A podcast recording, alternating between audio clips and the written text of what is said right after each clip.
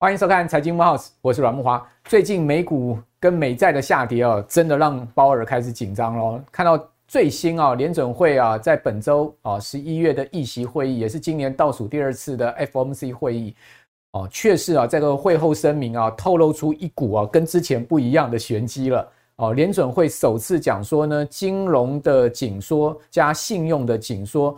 可能会危及到经济的增长哦，这句话是过去没有的。过去只有讲信用紧缩哦，没有讲金融紧缩。金融紧缩的意味是什么？很明白的，摆明就是告诉你，联准会在担心啊，美股美债的下跌了哈。你看到美股呢，哦，到十月出现了连续三根黑棒哈。那这可是二零二零年三月疫情以来美股首次出现的黑泡，你想这样状况，鲍尔能不注意吗？另外，美债殖率冲破五趴哦，三十年期的已经到五趴以上，十年期逼近五趴，你想鲍尔能不注意吗？所以在此情况之下哦。哦，这个股市啊，已经看到似乎有这个止稳跟反弹的契机了。尤其是啊，这个礼拜四台股的多头大逆袭，一棒子三百点的一个上涨，哈，把很多空头已经打得晕头转向了。原本空头气焰太嚣张了，我觉得这个多头稍微修理一下空头也是好事。好，我们首先来看一下联准会最新的这个会议，哈，它几个非常重要的内容啊，我们把它揭露出来几个重点，很快跟我们观众朋友来讲一下。第一个呢，利率当然维持不变嘛。那现在目前预期啊，十二月再升息的几率也只剩下百分之二十。那至于明年哦，还很难讲啊。哦，不过呢，呃，鲍尔啊，这个已经开始有这个鸽鹰转鸽一点点的这样的味道哈。那声明中最重要的就是我们这个白色的字体啊，框出来的地方讲说呢，金融跟信用的紧情势在更为紧缩。这个措辞啊。哦，就已经转露出一些鸽派的味道。那不过鲍尔也没有明确把话说死了，他也没有排除未来升息的可能性了哈。但是他非常坚定的告诉大家，他不会降息。好，换言之，不降息这件事情是咬死踩死的一件事情。好，那另外呢，会中已经飘出一些啊这个鸽味了哈。哦，另外公债殖率正在上升，这个其实也等于是在加息了嘛。好，等于说是帮联总会在加息，所以联总会实际上也没有必要哈再往上升高。这个利率了哈，那至于说呢，暂时不会调整缩减资产负债表的步调。现在目前每个月的 QT 哦，也就是量化紧缩是九百五十亿美金哦，在缩减。那那个缩减的情况是这样，呃，联联准会的资产负债表现在缩掉一兆哦，就是说。已经减掉一兆的资产负债表了，但是呢，钱还是很多嘛，因为还高达八兆嘛，哦，以前才四兆，哦，所以等于说还有四兆这么大的一个资金量在市场游走，这其实也是对市场来讲是一个呃，等于说资金动能很重要的一个地方。那另外呢，除了联准会以外，这个礼拜哈还有一件大事，就是日本央行哦，似乎呢也开始哈这个态度上有转变。我们都知道日本央行过去都是非常鸽，新任总裁植田。上任之后呢，哎，开始大家市场预期它可能会转向鹰，但事实上一直没有转向鹰，而导致了日元一直贬，已经贬到了一百五十一块了哈，即将要好像要突破去年的一百五十三块的一个日元的汇价的低点。那日元这样的一个走贬呢，当然一方面是美元强，另外一方面就是日本央行的态度暧昧暧昧不明嘛。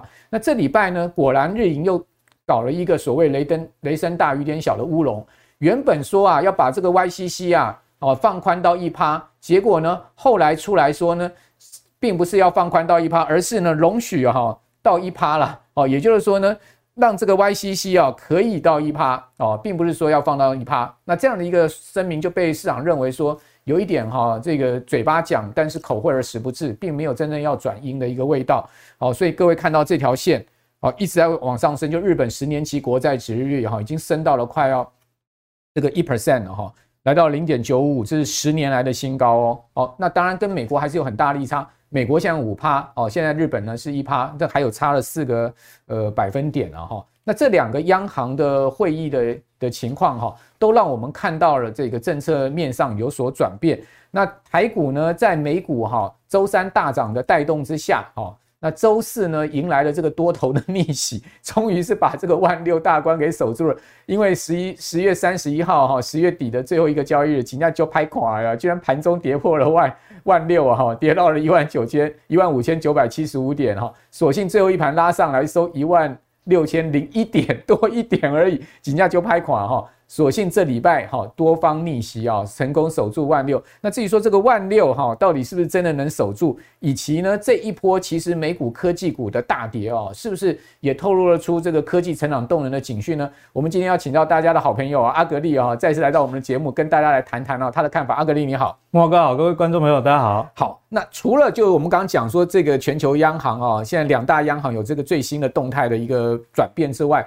其实战火还是一个大家担心的事情，是没有。像这个以色列、巴勒斯坦、哈马斯的问题，哈，你会看到，居然呢，以色列也误击了 这个印呃印呃埃及在边境的哨所，埃及现在也很火大。然后呢，呃，真主党就是黎巴嫩这个伊朗所支持的真主党说，我也要对以色列宣战。然后呢，也门的这个呃胡塞武装部队说，我也要用这个飞弹打你以色列。看起来四面楚歌啊。然后世界银行就讲说，如果这个整个中东的战火哈演变成是第六次的这个大战的话，油价飙到一百五，哇！现在每桶油价在九这个还不到九十，大家都已经差了哈。如果说真的飙到一百五还得了？所以阿格力看起来就是说，尽管周四台股有个大多头大逆袭，但是呢，感觉情情况还是很多变数诶。哦，不晓得你怎么看？就是说科技股这一波，呃，尤其是美国七大科技股，哇，这个整个十月市值蒸发了超过一兆美金，这大家也觉得说，美国的这七大科技股是不是行情走完了？好，不晓得你的观察方向是什么？哎，慕驊哥，我自己是觉得啦，有时候我们在股市中遇到这种很多利空，不管是这个战争，还是说联总会这样的一个暴力升级，对，其实如果我们玩股票够久的时间，你就会发现，每一次这种最大利空的时候，往往回头看都是一个好的时间点，对，好，别人紧张的时候我们叫乐观，对，对不对？而且我我很喜欢一句话嘛，就是说股市如果这个下跌的时候，你手上没有小麦的人，上涨的时候也不不会有你的份的哈，你手上也没有小麦，没错。所以我是建议大家其实可以开始关注这些科技股了，反而可以开始关注。那有几个论述会带给大家。首先呢，我们先来看一下。别人怎么做，这个是很重要。好，所谓的别人就是美国大型的这种资金，他们在做什么？那我这边呢列了两档大型的 ETF，一档是 iShares 美国科技 ETF 啊，这个简称是 IYW，这个其实是蛮大的一档 ETF，它里面的几大成分股包含的第一大是 Apple，对，那第二大是这个。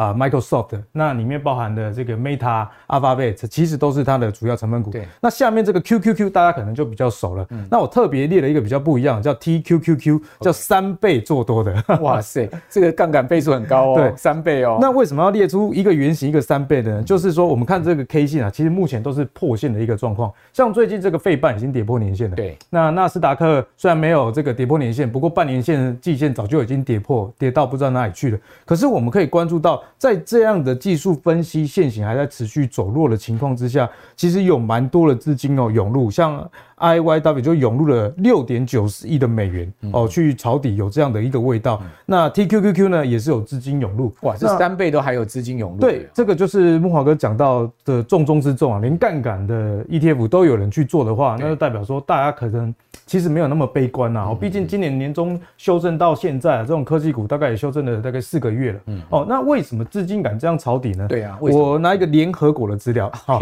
为什么要拿联合国资料？因为有时候我们拿银行的，大家想说啊，你银行你当然是死多头啊。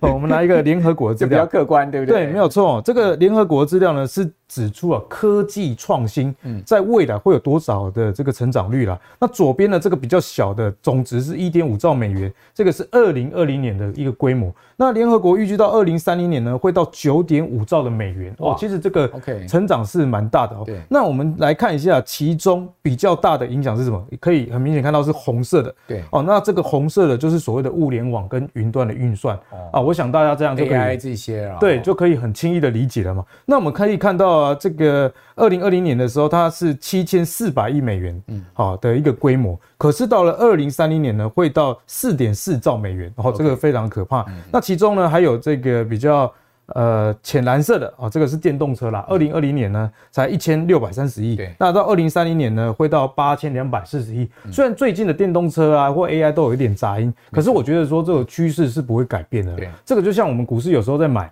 哦，你想要从这里涨到这里，可是中间的过程一定是起起伏伏的。对，哦，所以我觉得大家可以关注这个年化的复合成长率哦，其实是非常高，高达百分之二十。这个是在创新科技的部分。OK，好，那回到台股该怎么看呢？对啊，我觉得科技股啊，一定要活着，不活着也不行，因为我们台湾就是靠科技。没错，科技股如果垮了，台湾还剩什么呢？对，没有错。我这张图就非常的清楚啊，红色的是台湾的这个加权指数哦，那蓝色呢是台湾的电子零组件的出口的年增率。那莫哥，我们就可以很清楚看到，其实这两个是亦步亦趋的啦。哦，可能中间会有一点好像不同步，但是大方向上这两个是非常一致的。毕竟啊，这个台股里面电子股的权重以及电子产品的出口占我国非常大的一个比重哈。现在在回升哦，对不对？对，没有错。我们看到其实最坏的情况已经过去了，上一次比较惨的。时候呢是年初的情况哦，所以你可以看到去年十月为什么下跌，其实就反映了这个库存过高这样等等的一个问题了。可是当最近的台股虽然在修正，美股也在修正，但是我们的这个电子出口零组件的啊年增率是在往上的情况下，反而大家有一个概念啊，越跌越有价值的。没错。例如说去年下跌的时候，大家可能会不敢接，我觉得是正常的，因为虽然本台股本益比看起来很低，但大家会说那二零二三。你又不一定有二零二二上半年那么好的 EPS，可是目前来看呢，而往下跌的过程中，那出口像九月的总整体出口也是转正了嘛？对，景气对这个灯号也已经转向了，转成黄蓝灯了。对，没有错。所以我觉得说，大家在这里不用太过于的担心。好，确实啊，这个阿格力用很客观的数据告诉大家哦，这个科技的成长的步伐是不会停滞的哈，科技不断的会在往上往上增长，那当然产业会持续的扩大，只不过就是说，比如说我们刚刚讲说美股七巨头，各位可以看到。它的股价哈，纷纷从这个五十二周的高点回跌啊，大概都跌了这个一成左右哈。其中跌最多的是特斯拉，跌了超过三成。好，特斯拉单十月份哈，它的股价呢就跌了二十趴，市值就减少一千三百亿。所以刚刚阿格力讲说，那个电动车有杂音是事是事实了，就是你从特斯拉也可以看到这样状况嘛，财报真的出来的状况是不好。但是你没有发现哦，压阵的这个 AMD 啊，哈，超微啊，哦，发布财报之后啊，股价大涨十趴啊，哦，真的也。算是一个这个 M D 多头的逆袭了哈。为什么 M D 可以这个股价大涨十八？呼应你刚刚所讲的，苏之峰就是 M D 的 CEO 说呢，哎，我们今年呐，好出给 CSP 啊，就是云端这些大厂的呃这个呃 GPU 啊，好现在大概是五亿美金。哦，就电话会议的时候，他跟这个法人讲说，明年二十亿，哇，一下大家眼睛就亮起来了嘛，因为大家都知道 MI 三百这个呃 M N D 超维的这个呃 GPU 不不是这个这个回答的对手，尽管是如此，都会增长这么多，那大家就当然认为说明年 AI 还是持续看好，所以就呼应你刚刚所讲的这个说科技创新啊。我们如果放眼长期来看，可能股价是估值的调整，是没错，而不是一个所谓的基本面的调整。好，那既然是这样子的话，我们就回过头来讲，因为在科技股这么多的情况之下，我们去选，一般我们观众朋友去选个股是比较难的。对。我们不如就用用这个呃一篮子的投资方式，比如说我们这个找 ETF，对不对？嗯、那 ETF 现在目前大家最夯的哦，或者是说呢最耳熟能详，就是所谓市值型、好高股息型的 ETF。那这些 ETF 到底有没有含有这个科技股的成分呢？嗯、以及呢这些 ETF 今年的绩效到底怎么样？好，阿格力帮我们来比一下呀。好，那我先给大家一个结论了，就是说你如果是为了追求你的财产增长的话，对。应该是说成成成长为主啦，还是以市值型的为主哦？因为高股息 ETF 今年很夯，是因为有 AI 股的加持。没错。但其实这些 AI 股过去就是电脑周边嘛，哦，主要是高值利率为主了，也不会像今年这么飙哦。那高股息选股其实它就有一个缺陷了，就是我就是要高值利率的嘛。那我高值利率有时候一档个股在成长，股价狂飙的时候，我的值利率就会往下掉。那你反而把成长股给剔除了，嗯，哦，所以我不是说高股息 ETF 不好，而是说它确实能带给你现金流的作用。可是如果你是年轻人，你钱本金本来就不多了，我觉得买这个呃市值型的会比较好。OK，那另外如果你是喜欢做短线的朋友，对，我觉得市值型不错哦，至少说哦台股在涨的时候也有你的份。对，啊，那你如果更厉害一点，你去选一些主题型的，像我妈，她每次都看电视节目，然后乱买股票，我就跟她说。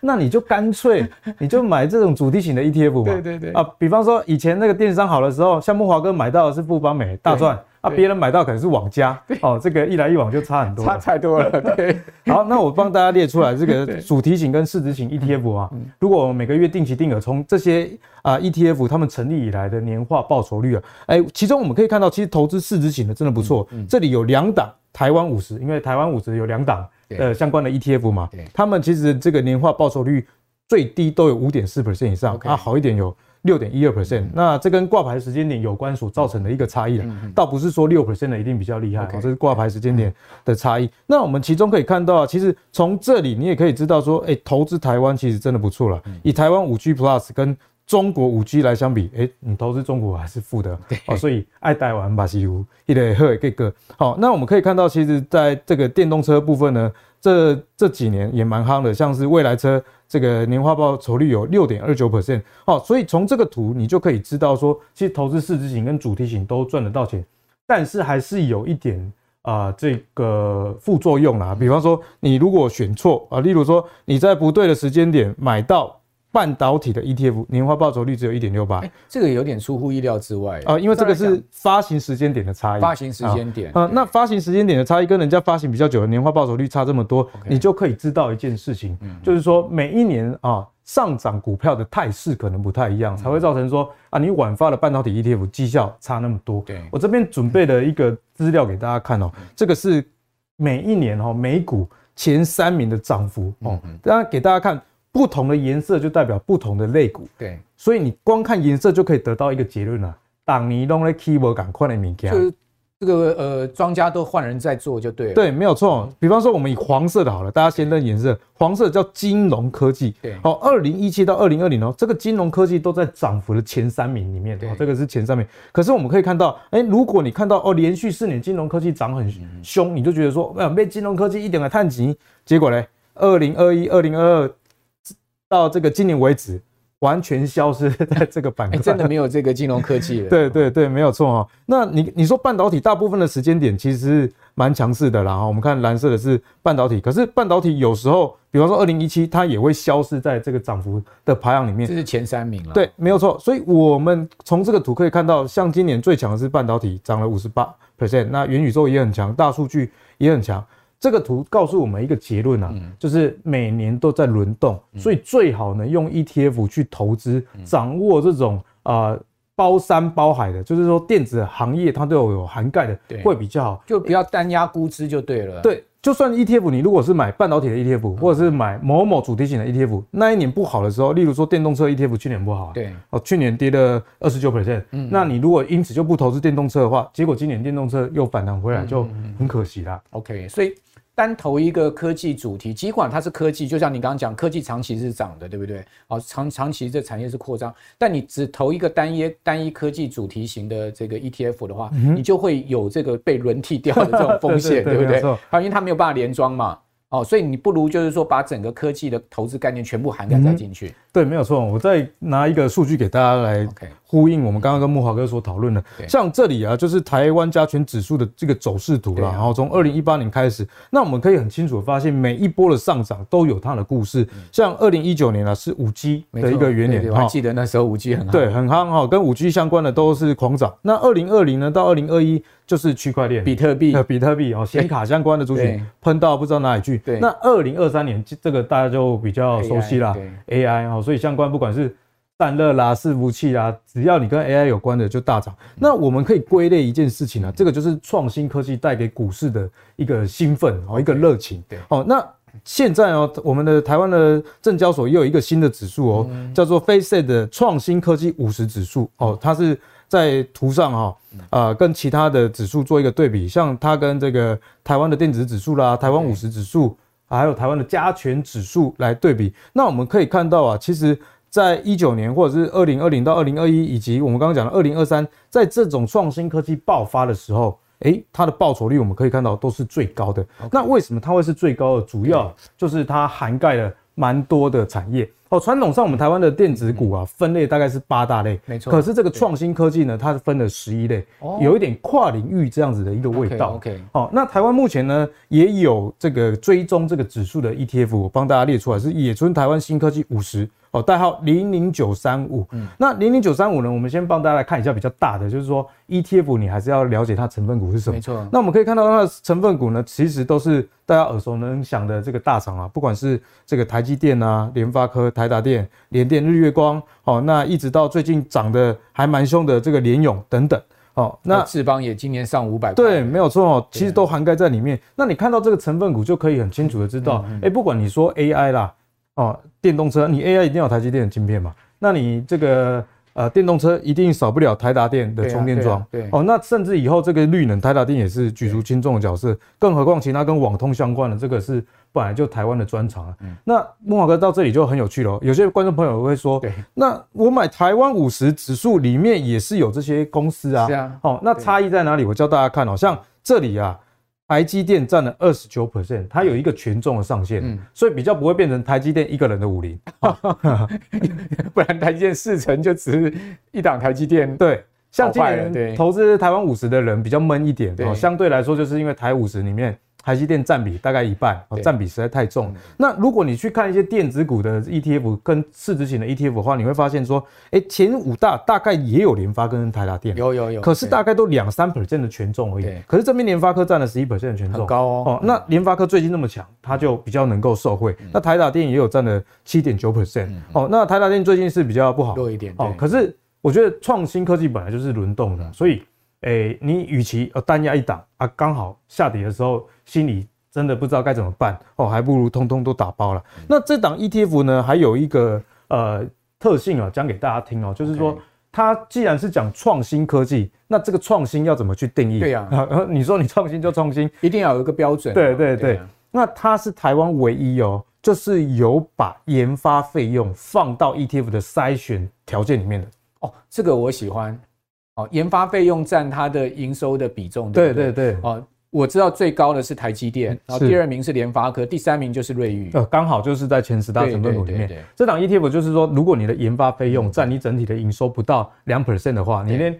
赚一百块没有拿两块以上拿去做研发，那你就没有创新，你就是单纯代工的公司。那如果你有超过两 percent，它在进一步的筛选，比方说调查部委后面四分之一的直接也踢掉，他去选真的有创新的公司。所以当未来不管是科技怎么变啊，哈，AI 也好，或者是之后不知道还有什么创新科技，所谓创新科技就是我们也不知道啊。对，那一定是少不了这些公司的。对，哦，那除此之外呢，它还有一个强项叫做动能选股。哦，这是什么？所谓的动能选股是说，好，那我选创新科技也会怕遇到一个问题，例如说，哎，AI 你在几个月前买跟现在买那个股价是差很多的，所以它在纳入成分两百八变一百。对对对，它在纳入成分股的时候，它会特别去筛选，比方说过去五十二周。哦，离高点最远的那十 percent 把它踢掉哦，五十二周的高点，然后最远的十 percent 把它。把它就是，你就不要不可能选入。对，没有错。最最后面的那十趴的股票。其实这个目的是什么呢？观众朋友可能不太清楚啊。就是说，有时候我们常常讲一句话，股价反映未来。对啊。哦。那如果你离高点这么远，最后面那十 percent 代表说你已经反映完了，或者是说这个创新科技是根本只有题材没有基本面。哦。好，那我们直接股价会说话就对了，是没有错哦。那我们再来看哦，其实，在第四季还是蛮鼓励大家哎拿出信心啦。当然不是叫你欧有啦，你今天这样讲，大家就有信心了啦。你来就有信心了。行，我们要拿真实的数据 啊。这个是台湾哦，在过去呃二零一六年以来。第四季的一个涨幅，那我们可以看到，其实不管是哪一个指数，像橘色是台湾加权指数，哦，灰色是台湾五十，蓝色就是我们今天讲的这个台湾的创新科技五十。你可以把它想象成是怎么样？美国的 QQQ 啦，或者是呃台版的这个科技版的台湾五十哦，因为其实它里面的大公司在台湾五十里面也都有。那我们可以看到，普遍来说，我们直接取平均啦，哦，其实创新科技五十的这个上涨的几率跟幅度。其实还是最高的。OK 啊，这个我觉得逻辑很可以理解。就我们刚刚一一路这样讲下来，啊，台湾靠电子出口为主。对，那台湾的这股市上涨也靠创新科技为主。那当然，创新科技它所涵盖的这些成分股所带来的报酬，相对来说是比较高。嗯、那十月跌得蛮惨，但我觉得大家也要回想起去年十月更惨，跌得 惨其实就是一个相对买点吧。对，去年跌到一万两千多，大家本来想说没希望，结果现在还在一万六。哦，那我最后再给大家一个台湾。这个科技的一个希望啊，好，哎，应该不能说希望，这是我们的底气。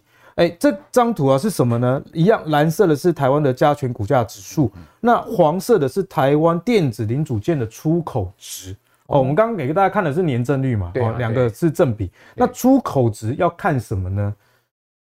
在疫情期间呢，大家会发现，哎，不管是联咏啦、联发科啦，很多大型的电子股 EPS 都非常高。对，这时候大家就会担心一个问题，就是去年发生为什么下半年跌这么惨？大家觉得说，那是不是疫情的这个解封红利过后，你的们的 EPS 就回到什么二零一八、二零一七的时候？对啊，会不会就倒退路回去那个时候了。对，那那就那个股价就相对本益比就太高了。其实我也蛮担心这个问题，慕驊哥应该也应该有担心过这件事情。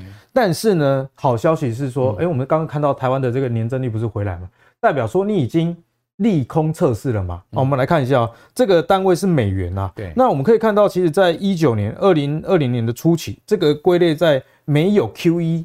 的时候啦，啊，没有疫情爆发的时候，在这段时间呢，台湾的这个出口值啊，电子零组件其实是不到一百二十亿的美元呢、嗯。那普遍在一百到一百亿之间游走。对。那在疫情期间呢，就冲到了一百六十亿的美元、嗯、哦。所以台股为什么可以涨到万七？这个真的是有基本面有所本的哦。可是我们看到，哎、欸，在去年十月哦，第四季非常淡嘛，非常惨的情况之下，哎、欸，目前的出口值回升之后，哎、欸，慕驊哥现在值是多少？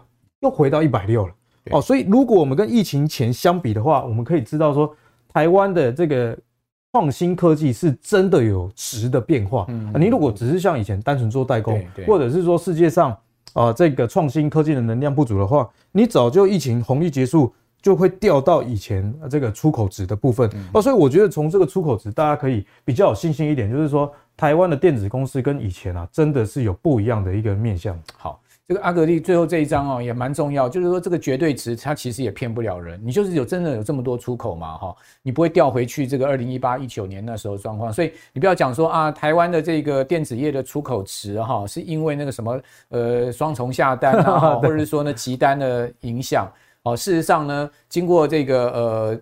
经过一波掉下去的时候，现在又回到当时的一个这个二零二零年到二零一一年的一个水位了，嗯哼，甚至还更高。对，所以可见就是说，我们的这个出口确实啊，在电子业上面拿到了更多市场、更多订单，而且呢，基本上我们的值啊，我们的值是更好的哈，我们的这个绝对金额是更好。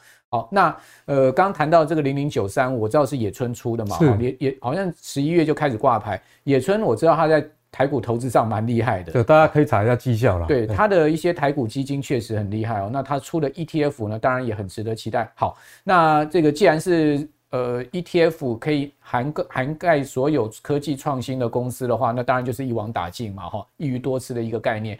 那接下来就请教阿格力了，说，大家现在也都在谈另外一个概念，就是我们买这个苹果哈手机 iPhone 十五好像销售不是那么好，但是。苹果马上要推了这个 M 三晶片的 MacBook，马上呢又要说，哎，我这个 iPad 也要折叠了，对不对？看起来苹果也要在创新，因为毕竟华为看起来一直在追赶它嘛，就是哇，华为这个劲敌又出现了。对，所以你怎么看好？你看好苹果吗？哎，其实我蛮看好苹果，因为苹果一直是我长期投资的一家公司啊。那其实苹果的创新呢，我觉得大家会觉得它比较晚一点，可是当它拿出来的时候，往往啊就是杀手锏了，就是。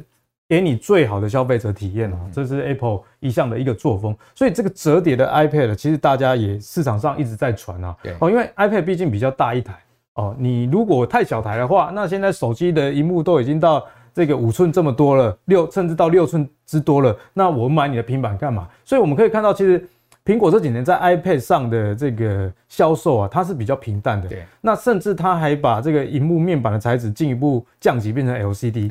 那为什么？因为他想说，那既然你们大家不买，我就换材质降价来抢市，就跟特斯拉一样。可是呢，这个折叠 iPad 我相信会带来不一样的视野啦。因为比方说啊，这台平板那么大啊，我如果我们可以只有一半放在包包，你去买它的意愿也会更加增加。那现在呢，是已经传出了说，这个苹果跟三星跟 LG 都已经共同在开发啊这个折叠的 iPad。那现在是在。诶，解决困难的一个阶段，就是说，他要求三星啊跟 LG 要做到这个荧幕没有折痕啊。哇，那这个有一点困难。对对对，因为我们看折叠手机再怎么样折，按出来还是有一点折痕。是，那其实不抢快有一个好处，像三星的折叠手机虽然卖得很好，可是。呃，也是有所闻，所谓的这个良率的问题等等哦，所以苹果现在正在解决这个问题。好，那不管啊，这个最后推出的结果是怎么样，股市总是先反映题材，大家应该要知道这件事情。所以其实台股最近虽然很弱，哦，一度还回撤跌破一万六，最后收一六零零一。哦，以显见可政府护盘的决心，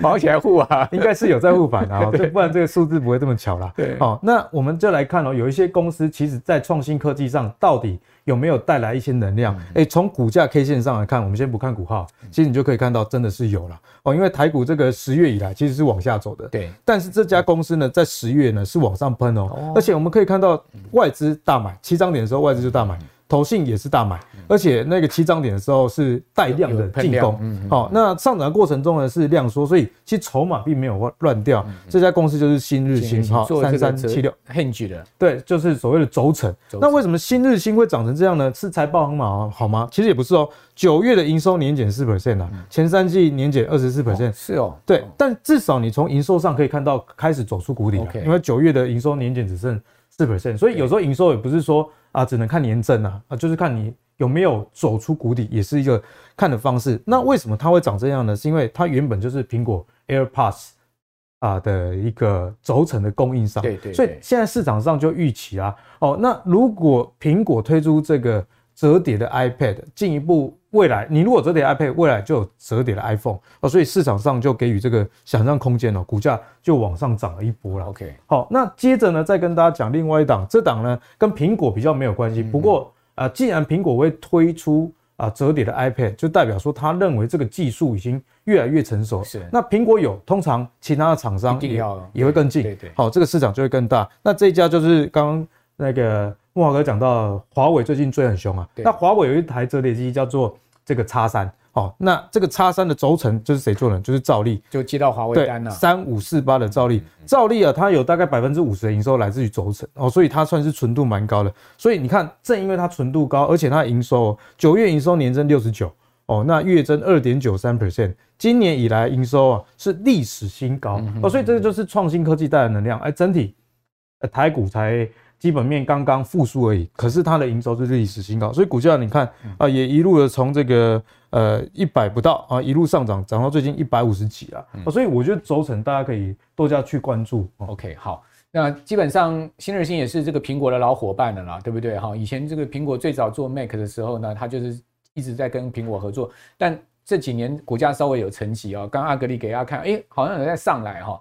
好，那最后要请教这个电动车也是你的专长。电动车最近的杂音真的很多，是哦，你可以看到像台达电的股价的回档，其实也反映电动车的杂音嘛，哈。那另外呢，就是苹果的财报，你看它毛利啊、净利都大缩减，哦，所以在这样情况下，杀价竞争这个市场啊，似乎走到一条不归路。嗯，那电动车当然大家关注就是鸿海科技日所推出来的纳智捷 N7，对不对？那 N7 呢，据说。预定的情况非常好，但是呢，车子好像一直都还没有开出来。好，这个现在目前的进度到底如何？好，那 N 七的以预购量来说，确实是不错。有效的转单，现在最新的数据是已经超过八千台了。八千台。那八千台是怎么概念呢？呃，给大家一个实际的数据啦。哦，这个图是阿格力自己整理的哈。二零二三年的上半年，今年上半年台湾电动车销售的排名啊，前十名，我们可以看到只有两台车卖超过一千台。所以刚刚讲到八千台是一个蛮大的数字。第一名啊、呃，不用说，一定是 Tesla 的 Model Y。对。哦，因为它不仅规格好，然后一直降价，主要是一直降价。哦，真的是蛮便宜的。最新版的推出后驱版，呃，一百七十九万，呃，已经打到很多日系的进口修旅车了。一百七十九万，对，算是蛮便宜价。对，就是这个零零百加速也有在六秒多哦，所以算是还不错。销量呢五千六百多台。第二名呢 B N W I X 一千零一十二台。可是从这个前十名啊，莫哥我们可以发现有一件事情啊，就是说。因为太贵啊，一般的人不要那么买。因为我右边整理说他们的价格的区间呢，最便宜的一些哦，大概也要你看以 Toyota 它是这个平价车，BZ4X 也要一百六十七万起啊。哦，所以 N 七为什么卖那么好？它打到了就是所谓的价格真空带，不管是它最入门版的九十九点九，或者是一百二十九点九的，都是市场真空带。所以现在关键在于说，明年到底第一季他们说会交车，你到底能不能交出足够量的车？哦，因为电动车的制造，我们大家知道是一个问题，所以，呃，为什么过去几年电动车很夯？这些厂啊，其实业绩也没有到太好，因为他们车交不出来。嗯，那特斯拉就是看准别人交不出来，所以我降价，拼命先抢市占，扩展市场。好，那讲到这里啊，我们就来看一下裕隆的股价了。哦，万一交不出来的时候，可能会更惨。哦，但是如果交了出来，我觉得股价有机会往上看啊，因为八千台。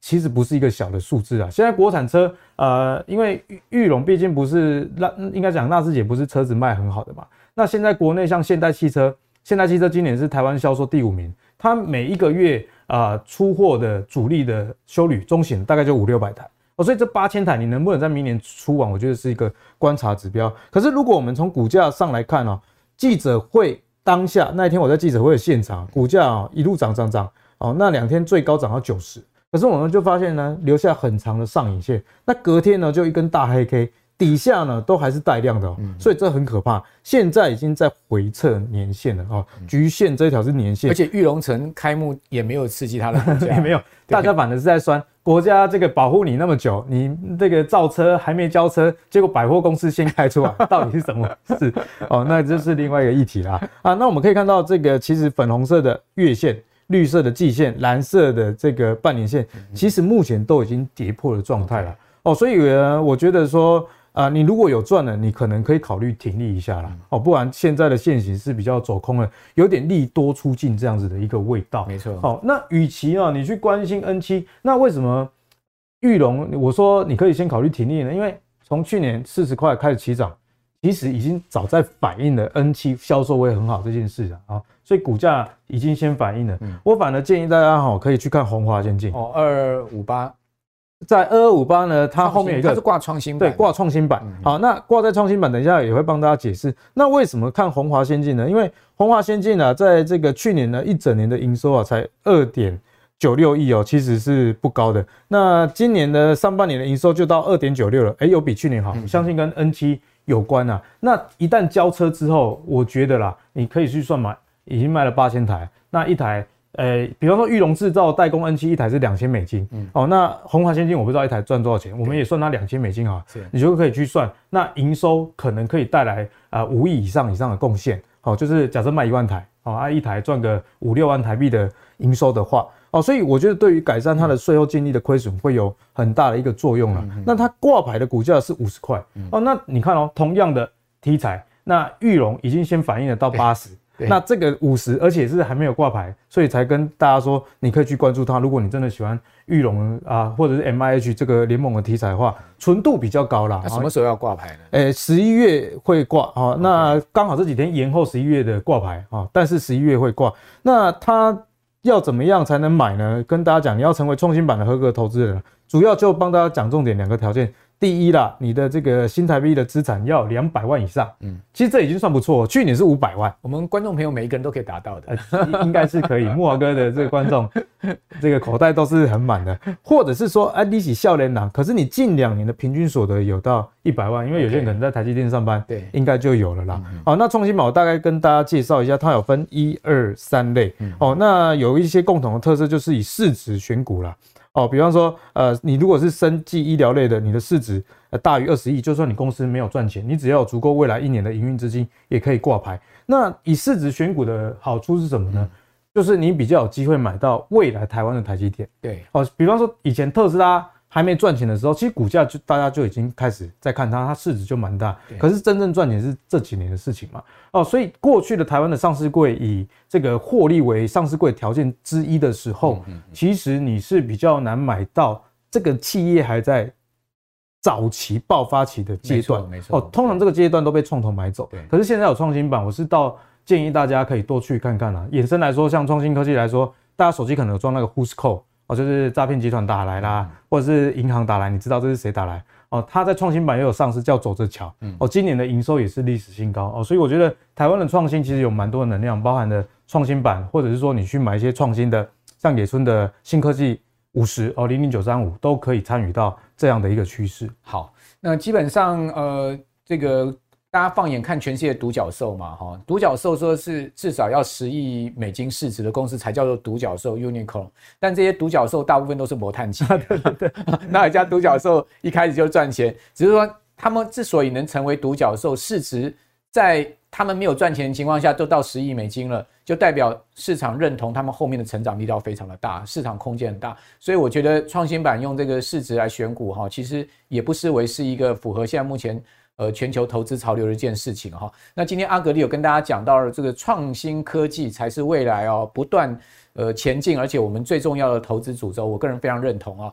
那也提供给我们所有观众朋友大家参考哈。这个台湾就是以创新科技哦很重要推动我们的经济增长的哈。如果没有创新科技的话，讲实在，传统产业很重要，金融业很重要，服务业很重要，但毕竟哈这些产业只能支持内需了，是没有办法做到这个全球的规模。好，那今天谢谢阿格力，也谢谢我们所有观众朋友的收看。好，我是阮慕驊。喜欢我们财经木 house 的话，请记得六日早上啊准时收看我们的节目。好，我们就下次见了，拜拜。还有你绝对不能错过的当冲全攻略与存股月月配战法。大家好，我是百亿操盘手陈荣华。本次我与轻松投资学院合作，开设了台股投资的全系列操盘课程。课程名称叫“百亿操盘手股市独门三堂淘金课”，全系列课程分为初、中、高三种阶段，总共带来八大投资主题。三阶段的课程设计，要让完全不懂投资的小白，到似懂非懂的投资大众，甚至熟悉投资的专业操盘人，每个人都能够选择适合自己程度的课程来学习。而且最棒的是，每一个阶段课程内容中，都会教同学们几招可以直接实战的操作获利方法，让你学习不花冤枉钱啊，学得到也赚得到。